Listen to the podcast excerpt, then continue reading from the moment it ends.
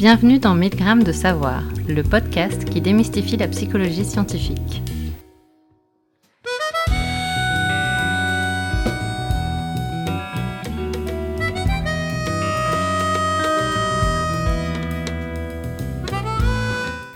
Vous êtes en présence de Kenzo Nera, doctorant à l'ULB, Université libre de Bruxelles, de Fiona Adrien, étudiante en master de psychologie à l'ULB et à la technique aujourd'hui, et de Magali Bella, moi-même, doctorante à l'UC Louvain. Bonjour Fiona, bonjour Kenzo. Bonjour Magali. L'immigration fait partie de l'histoire de tous les pays. Pourtant, dans la plupart des pays, la présence d'une part de la population dite issue de l'immigration inquiète un certain nombre de personnes qui voient une menace à l'harmonie de la nation. Certains commentateurs et commentatrices conservatrices affirment par exemple que les sociétés multiculturelles sont par nature plus violentes que les sociétés davantage homogènes. Le racisme et la discrimination des minorités issues de l'immigration seraient donc inévitables dans un tel contexte. Mais est-ce que la diversité culturelle va nécessairement de pair avec l'intolérance? Au-delà des polémiques, quelles sont les relations entre la présence de personnes d'origine immigrée et la discrimination? C'est ce dont nous allons discuter aujourd'hui avec Judith Kende. Judith Kende est chercheuse postdoctorale à l'Université libre de Bruxelles. Elle est aussi une collaboratrice de longue date de l'ULB. Son travail porte sur l'impact des politiques d'intégration des immigrés sur l'accueil de ceux-ci, et notamment sur la discrimination et les préjugés des communautés nationales. Bonjour Judith. Bonjour Judith. Ah, bonjour tout le monde. Une phrase qu'on entend souvent dans la bouche des politiciens et des politiciennes, c'est on ne peut pas accueillir toute la misère du monde. Donc derrière cette question, il y a des enjeux économiques, mais il y a aussi souvent l'idée que si on accueille trop de monde, ces personnes ne seront pas bien intégrées, voire mal accueillies. Ils vont aussi influencer le vécu des migrants et des migrantes. Et on aborde euh, ce sujet avec Antoine Roblin dans un autre épisode euh, qu'on invite nos auditeurs et auditrices à aller écouter. Mais aujourd'hui, on aimerait euh, se concentrer sur les effets de la présence des migrants et des migrantes sur les préjugés et la discrimination par les groupes majoritaires, de la multiculturalité et des politiques qui peuvent être mises en place pour gérer cela. Et donc, pour commencer, on aimerait te poser cette question de est-ce que euh, la recherche montre que quand on a une augmentation du nombre d'immigrés, on a plus de racisme et plus de préjugés. Donc oui, les résultats sont, paraissent un peu incohérents. Certaines montrent que plus d'immigrés, c'est plus de discrimination. D'autres montrent que plus d'immigrés, c'est moins de discrimination, moins de racisme. Est-ce qu'il y a une, euh, une potentielle euh, explication justement à cette diversité de, de, résultats? Dans ma recherche, on a, on a regardé les les relations entre les politiques d'intégration et les présences des immigrés dans un pays, dans une région ou dans une, institution comme une école. Et on a, on a montré qu'en fait, c'est avec les fortes présences des immigrés, mais les politiques d'intégration qui donnent des droits égaux aux immigrés, c'est les, les combinations de ces deux, d'égalité et de diversité, qui résulte dans les, dans les moyens de préjugés. Et par contre, quand il y a beaucoup d'immigrés, mais ces droits sont restrictés par l'État, par les institutions, ce sont les contextes où il y a le plus haut préjugés, le plus de discrimination envers les immigrés. Donc euh, là, tu parles de politique d'intégration. Et est-ce que tu pourrais euh, revenir un peu sur les différentes euh, politiques d'intégration que tu prends en compte dans tes recherches? On, a, on a focusé sur deux types de, politiques d'intégration, les, les politiques d'intégration socio-économique et les politiques d'intégration juridico-politique. Et les socio-économiques, ce sont les politiques qui donnent des, des droits aux immigrés pour avoir accès à la formation, au logement, au marché de travail et aux soins de santé.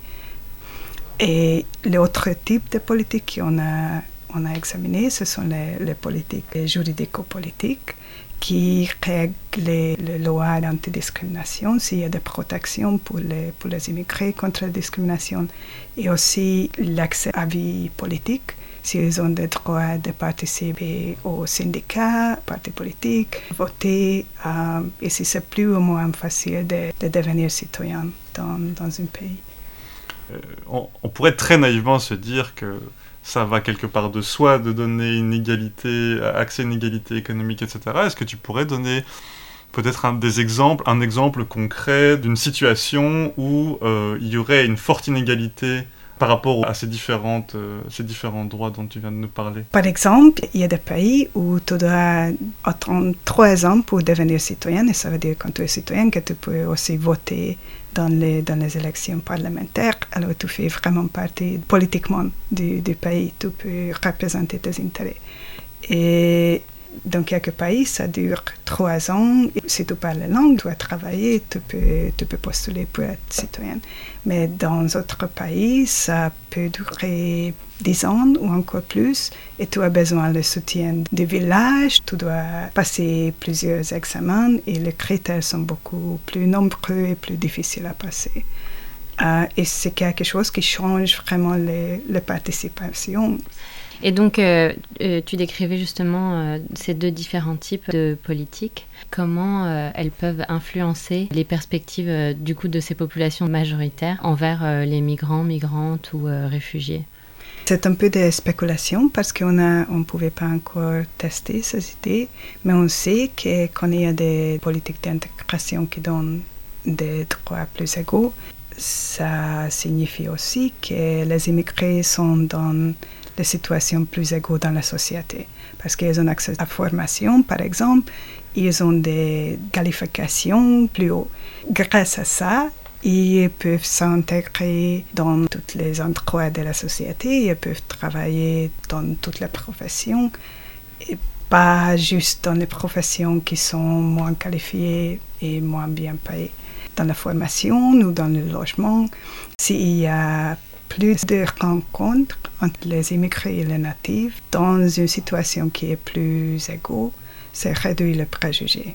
Et on pense que c'est la raison pour laquelle la combinaison de fortes présences immigrées et les politiques plus égaux résulte dans le moins de préjugés.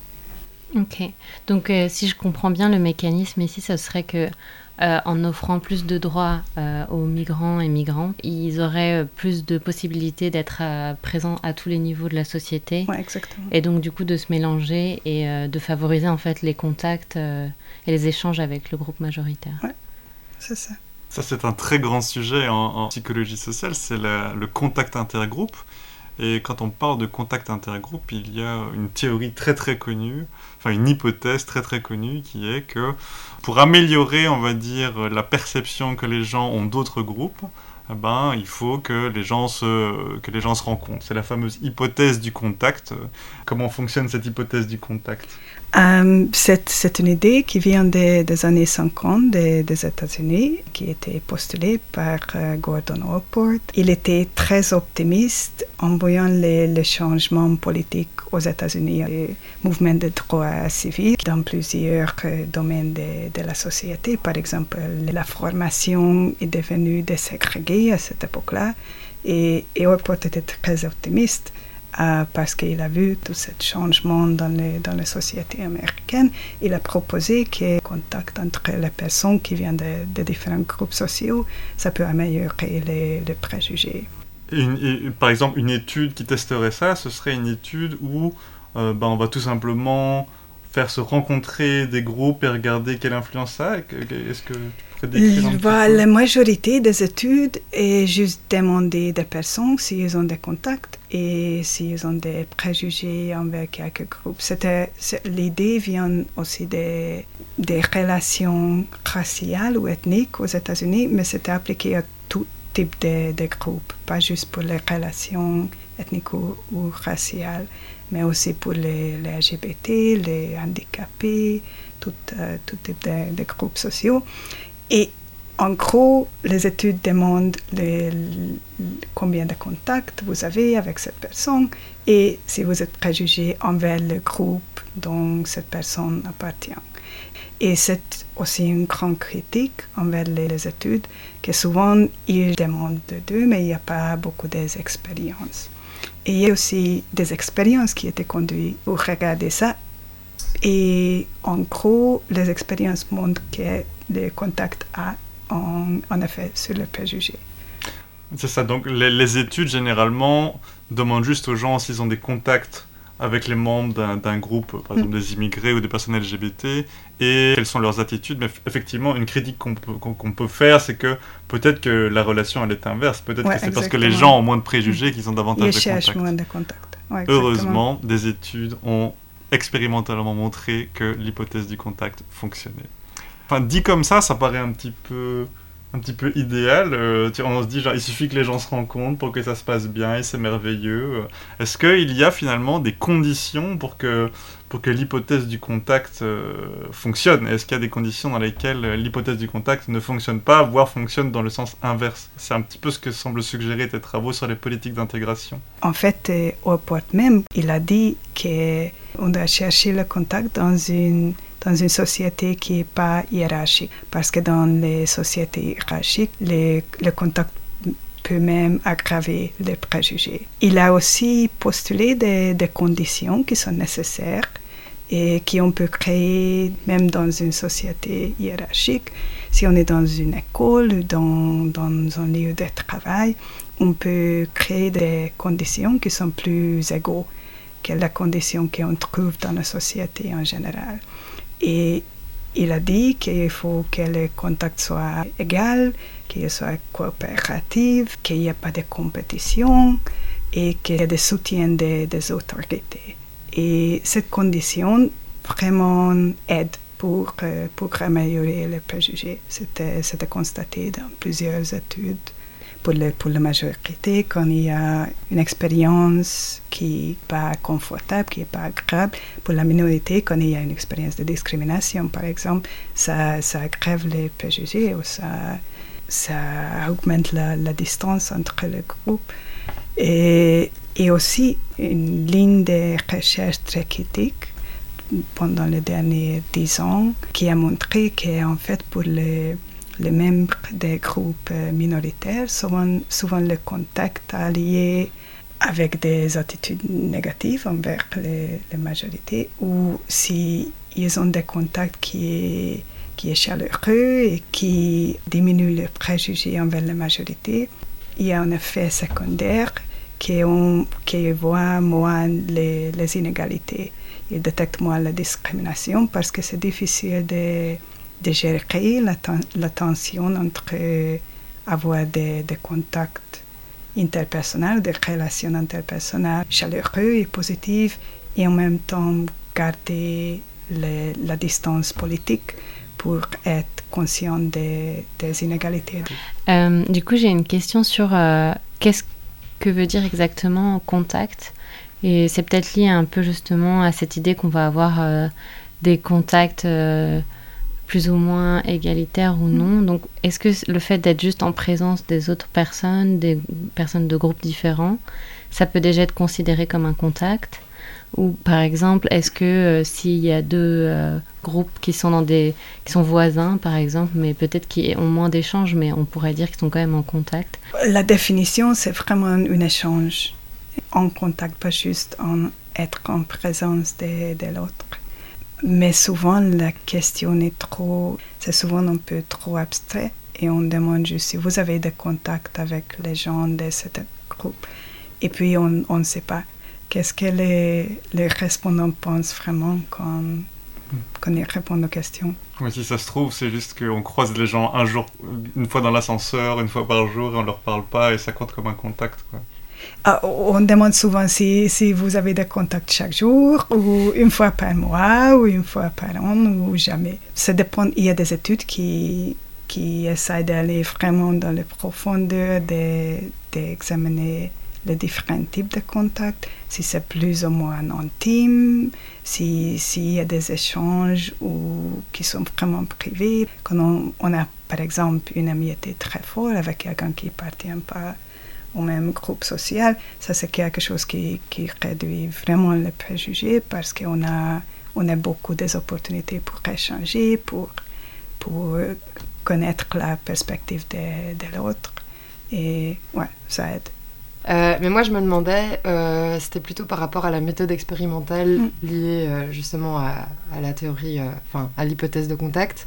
Donc, vous avez mesuré les relations que les gens avaient, mais aussi du coup après les préjugés. Et je me demandais comment vous mesuriez les préjugés, si c'était exprimé de manière implicite ou explicite, parce que si c'était explicitement demandé, alors il pourrait y avoir tout un tas de biais qui pouvaient rentrer en jeu, dont le biais de désirabilité, je pense. Dans les recherches que j'ai effectuées, on a, on a regardé juste les, les préjugés explicites. J'ai regardé qu'est-ce que les gens ont disait dans les, dans les enquêtes.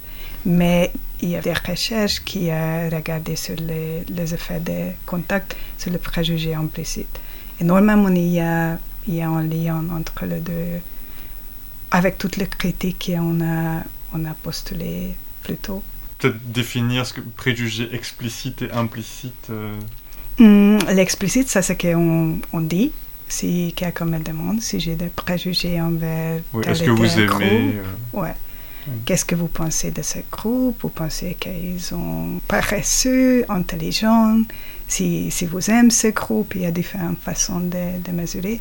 Et les, les préjugés implicites, c'est plutôt pas c'est un peu plus difficile d'expliquer, mais ce sont des, des, préjugés qui on verbalise pas. c'est difficile en français. Par, exemple, oui, un préjugé implicite, ça sera euh, le fait d'associer, on pourra mesurer ça avec des temps de réaction, on demande d'associer des groupes sociaux à des adjectifs, genre beau, gentil, malhonnête, etc. Et un préjugé implicite, typiquement, ça montrera que si, euh, si, on vous montre euh, le nom d'un groupe vis-à-vis duquel vous êtes susceptible d'avoir des préjugés, pardon, ben vous ferez plus rapidement l'association avec malhonnête ou voleur, etc. C'est une façon, une façon de mesurer le préjugé. C'est une façon de mesurer, mais aussi on peut regarder s'il y a deux chaises, si on voulait s'asseoir plus ou moins loin de quelqu'un qui appartient à un autre groupe. C'est aussi une façon d'exprimer un préjugé qui n'est pas nécessairement conscient. Bien, merci beaucoup, ah, euh, Judith, pour, euh, pour cet épisode.